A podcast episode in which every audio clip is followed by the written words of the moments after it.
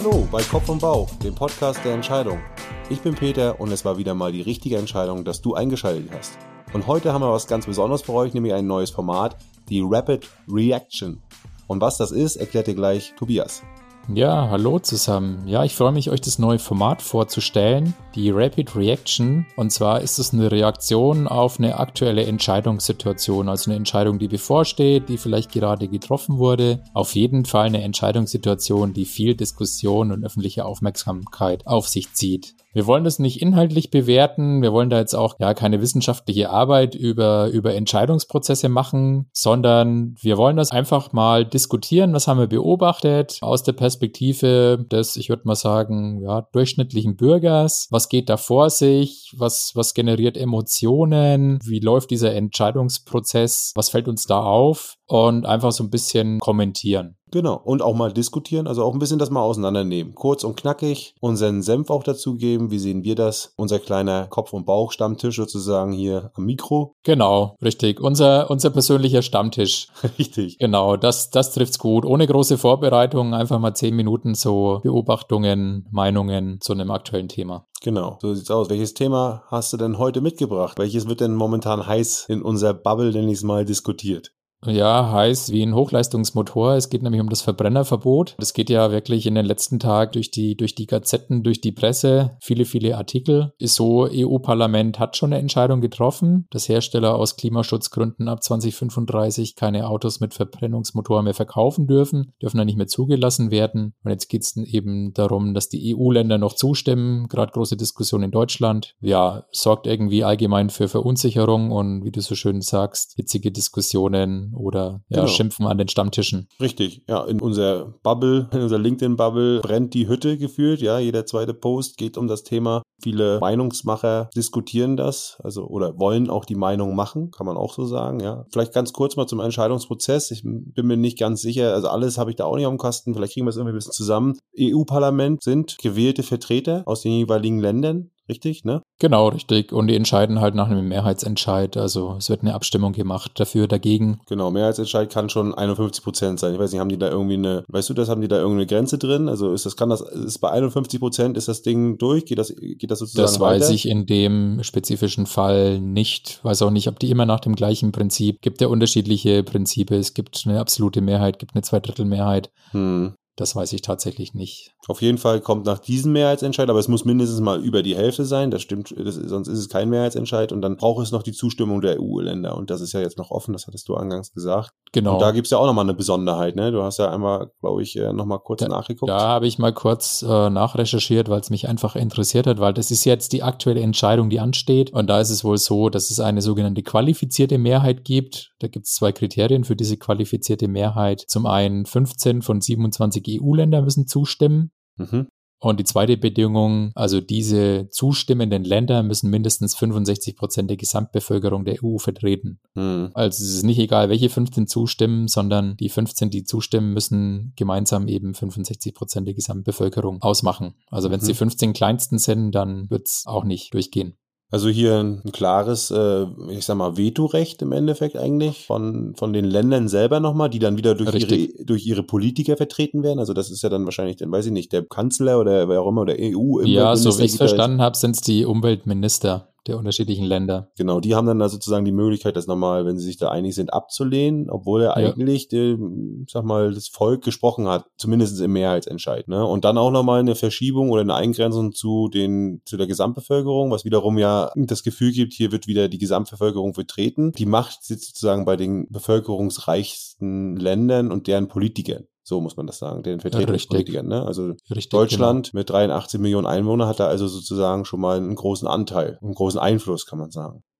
Findest du das? Irgendwie, es wird ja auch alles ziemlich öffentlich diskutiert, ne? Hast du das Gefühl? Ja, also das ist das, was, was mir so aufgefallen ist. Die Stammhörer erinnern sich vielleicht an unsere Folge zum Thema Gruppenentscheidungen, an das Together Alone Prinzip. Es ist ein Stück weit, gut, es ist jetzt zwar eine Abstimmung, aber es ist noch eine Gruppenentscheidung. Die Umweltminister der unterschiedlichen Länder kommen da zusammen. Ja mehrere Parteien. Genau, und also diese öffentliche Diskussion beeinflusst so ein bisschen gegenseitig. Ne? Also das, wenn jemand vielleicht sagt, da bin ich dafür und kriegt damit, oh, Deutschland, die wissen aber nicht so recht oder sind vielleicht sogar dagegen, dann sind die vielleicht auch dagegen, weil die sagen, ja, die müssen es ja wissen. Oder wenn die dagegen sind, sind sie auch dagegen. Oder umgekehrt, die sagen, ja, ich weiß, die sind dafür und die mag ich aber nicht und deswegen bin ich jetzt dagegen. Ja, das lässt ziemlich viel Raum für ja, politische Taktikspielchen, nenne ich es mal. Genau. Und so grundsätzlich ist es ja erstmal so, dass dann die Politik vielleicht auch ein anderes Bild haben kann als, ich sag mal, die EU-Vertreter, ne? Das kann ja sein. Das ist ja. Richtig. Das heißt, da kann man ja auch dann schon mal eine andere Meinung vertreten, das auch ein bisschen zu Dissonanz führt. Also für mich ist das erstmal alles irgendwie in Summe. Jetzt bin ich auch natürlich kein Politikwissenschaftler, auch vielleicht bin ich noch nicht mal richtig Politik interessiert. Ich weiß nicht, ich lese das natürlich gerne in der Zeitung und so weiter. Ich kriege das natürlich auch mit. Aber für mich ist das jetzt hier schon mal, finde ich, ganz schön intransparent. Mal schon schwierig zu verstehen und dann natürlich auch schwierig, so eine Entscheidung zu akzeptieren, wenn ich sie nicht verstehe. Ne? Also das ist, das, das genau. merke ich richtig in, innerlich. Ne? Es wird zumindest nicht besonders ähm, breit kommuniziert, ja. wie finden, also wie laufen jetzt die Entscheidungsprozesse ab. Ja. Was passiert da bei mir persönlich?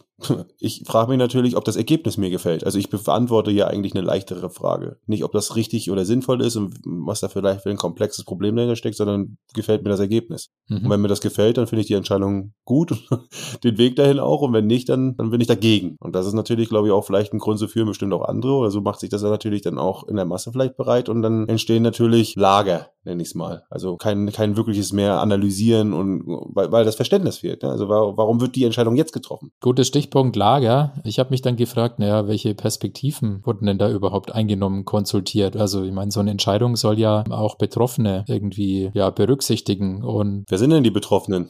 Ja, also für mich wäre zum Beispiel die Automobilindustrie. Mhm. Lustigerweise gibt es ja da das ein oder andere Unternehmen, die schon eigentlich entschieden haben, dass sie Schluss machen mit den Verbrennern. Die sagen, okay, ähm, noch die aktuelle Generation, äh, vielleicht nochmal ein Facelift, aber macht da keine größeren Neuentwicklungen mehr. Mhm. Da habe ich mich gefragt, brauche ich dann überhaupt noch so ein, so ein Gesetz, was jetzt viel Wirbel sorgt, ähm, wenn die gar keine mehr verkaufen mhm. am Ende des Tages. Ja, Verbote haben ja auch immer den Nachteil, dass sie dann im Endeffekt, ja, ich sag mal, Gegenwehr produzieren, ne? Also, weil man sich dann im Endeffekt vielleicht nochmal besonders in seiner Freiheit eingeschränkt fühlt fühlt und dann einfach dagegen ist und, und auch sagt, irgendwann ist man nur noch dagegen, weil man einfach schon immer dagegen war. Weißt du, wie ich meine? Also man, man, man macht ja zu, ne? Man dann genau. irgendwie ist auch nicht besonders gut. Also manchmal frage ich mich, ob da in Summe einfach eine gute Marketingabteilung fehlt. Also, weil ich kann das vielleicht auch ein bisschen vorausnehmen. Also ich finde das Verbrennungsmotorenverbot gut, gerade wenn es um Klimaschutzgründen geht. Aber wie allgemein ist das jetzt gemeint? In allen Bereichen? Überall äh, oder rein jetzt in einem, ja, ich sag mal, Personenmobilität. Also es ist für mich manchmal ja schwierig, äh, das so pauschal zu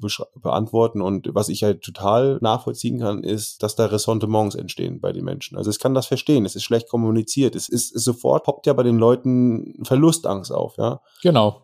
Richtig. Die, Dis die Diskussion ist ja, ja, jetzt muss ich jetzt da das, was ich mein Leben lang gewohnt bin, ja, wie soll ich das ausdrücken. Also da muss ich darauf verzichten, obwohl es vielleicht noch gar keine gute Alternative gibt, ja, gefühlt. Also die E-Mobilität ist ja auch noch nicht akzeptiert. Da gibt es ja auch einen Streit. Was gibt es denn andere Möglichkeiten? Also, und dann ist es noch ein Horizont, der so weit weg ist, dann heißt es immer Verbot des Verbrennungsmotors. Aber es ist ja nur ein Verbot, dass dann keine mehr hergestellt werden dürfen oder verkauft werden dürfen. Also darfst ja noch Genau, richtig. Wenn du dir am 31.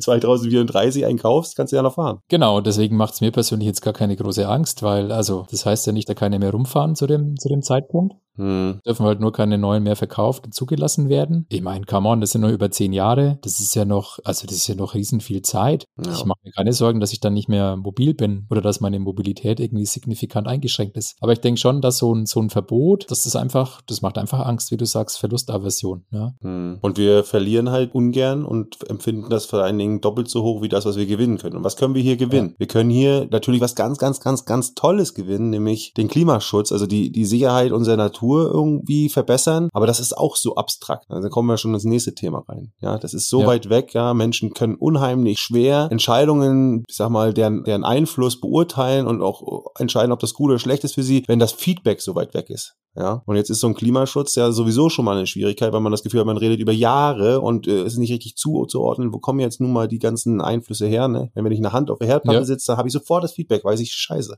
Mach ich nochmal. Aber hier die komplizierten, teilweise auch sehr, sehr ähm, ja, schwierigen Zusammenhänge zwischen Verbrennen von Öl und äh, CO2 hin über den Verbrennungsmotor und Einfluss auf die Gesamtindustrie hin zu Klimaschutz und mit so langfristigen Kaskaden unheimlich schwer. Und dann kommt halt so ein, ich sag's mal jetzt mal gelinde gesagt, intransparenter und mauer, schlecht kommunizierter äh, Entscheidungsprozess dazu. Dann entsteht ja. eine hitzige Debatte, die eigentlich so gar nicht geführt werden muss, oder? Ja, absolut. Jetzt wollen wir diese Folgen auch nicht zu lange machen. Äh, vielleicht kommen wir auch so langsam zum Schluss. Äh, Peter, so zwei, drei Sätze. Dein Fazit zu dieser Entscheidungssituation. Nochmal zusammengefasst.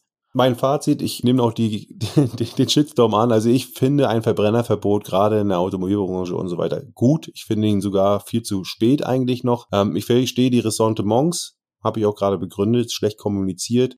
Leute sind schlecht aufgeklärt über die Möglichkeiten. Ähm, ich weiß, was für Technologie möglich ist und wie sehr die und wie viel besser die sein wird als das, was der Verbrennungsmotor bietet. Ja, dann kommt das Thema Wohlstand dazu. Wir haben gerade in Deutschland sehr viel über den Verbrennungsmotor verdient. Wir werden Lösungen finden. Wir sind ein gutes, gutes Ingenieursvolk und wir haben auch andere Möglichkeiten. Wir werden Lösungen finden, diesen Wohlstand, den wir haben, äh, zu erhalten und auch mit anderer Technologie mache ich mir keine Sorgen. Ich glaube, das ist eine hitzige Debatte, die es nicht notwendig ist zu führen und die wird geführt vor allen Dingen von Leuten, die Meinungsmachen wollen und die wollen die Menschen ja Angst machen. Ich, ich finde, man braucht da keine Angst haben. Und aber ich kann auch sagen, es ist wirklich kein besonders guter Entscheidungsprozess. Also zumindestens für mich nicht nachvollziehbar. Wie siehst du das? Ja, also stimme ich zu. Für mich auch ähm, schwer nachvollziehbarer Entscheidungsprozess. Man muss sich da schon ein bisschen mit beschäftigen, um überhaupt mal rauszufinden, was, was heißt Mehrheit und was passiert da. Kommunikation finde ich, finde ich ganz schlecht intransparent. Allein hm. das Thema das Verbrennerverbot zu nennen, äh, das impliziert ja, da, da gibt es dann gar keinen Verbrenner mehr. Also ich glaube, das macht sogar noch mehr Angst, als es eigentlich, eigentlich ja. sollte. Ja, du hast recht. Ja, und für, für mich ist auch so ein, so ein bisschen, so ein bisschen das Thema Verbot, ja. Ich, ich komme da jetzt mit einem großen Holzammerverbot, äh, stülps quasi über, über ganz viele Situationen. Muss das überhaupt sein? Reicht es nicht, wenn, wenn eh schon die meisten Automobilhersteller für sich entschieden haben, naja, äh, die Technologie sitzt nicht so äh, besonders gut für, für den Klimaschutz. Das lassen wir mal lieber. Es gibt, gibt bessere Lösungen und es wird vielleicht auch noch andere gute Lösungen geben in den nächsten Jahren. Also muss überhaupt jetzt so eine Entscheidung getroffen werden oder macht es nicht mehr Sinn, irgendwie, ja, und Unternehmen und Menschen zu incentivieren, da bessere Lösungen zu entwickeln und bessere Lösungen zu nutzen? Das, das frage ich mich so ein bisschen.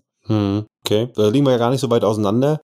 Ich glaube, inhaltlich äh, finden wir beide die Diskussion überhitzt. Die Frage ist tatsächlich, bis in welchem Weg geht man? Gehe ich eher die positive Verstärkung, also nudge ich die Leute sozusagen zum richtigen Verhalten, stoße ich sie an, ne? Incentives hast du gesprochen, oder ich halt, der einfach sagt, hm, ich sag mal, ich kenne meine Pappenheimer und äh, vielleicht dreh, dreht sich die Automobilindustrie dann nochmal auf dem Hacken und sagt, nee, ändere ich nochmal und vielleicht muss man dann doch hier das Verbot so machen, um damit am Ende das auch final ist. Aber die Probleme sieht man auch, ja, die man hier jetzt hervorruft und ob diese Ressentiments nicht am Ende nachher noch schlimmer und stärker werden, das weiß ich auch nicht. Also kein Fan von der Durchsetzung, sagen wir es mal so aber Fan vom eigentlichen Ziel dieser ganzen Sache. Ja, aber wie du schon gesagt hast, schlechtes Wording, schlechtes Marketing. Ja, ja, Peter, äh, schöner erster Kopf- und Bauch-Stammtisch. Vielleicht müssen wir beim nächsten Mal die Ada noch mit dazu nehmen. Das denke Sonst ich auch. Ist die, uns wieder, ist die uns wieder sauer. Und ja, jetzt interessiert uns natürlich riesig euer Feedback. Wie findet ihr das Format? Gefällt euch das Format? Was ist eure Meinung vielleicht dazu? Was beobachtet ihr? Ja, und was haben wir vergessen? Thema? Was haben wir vergessen? Was haben wir übersehen? Wo seht ihr irgendwas ganz anders? Oder sagt ihr, hey, weg mit dieser Rapid Reaction, bleibt bei euren Schuster, bleibt bei deinen Leisten, macht wieder eure Wissensquickies, Gastfolgen und Entscheidungsdomians und erspart uns diese Rapid Reaction. Gebt uns gerne Feedback auf unseren sozialen Kanälen per E-Mail. Jo, so sieht's aus. Das war's mit Rapid Reaction. Ciao, Peter. Ciao, hau rein.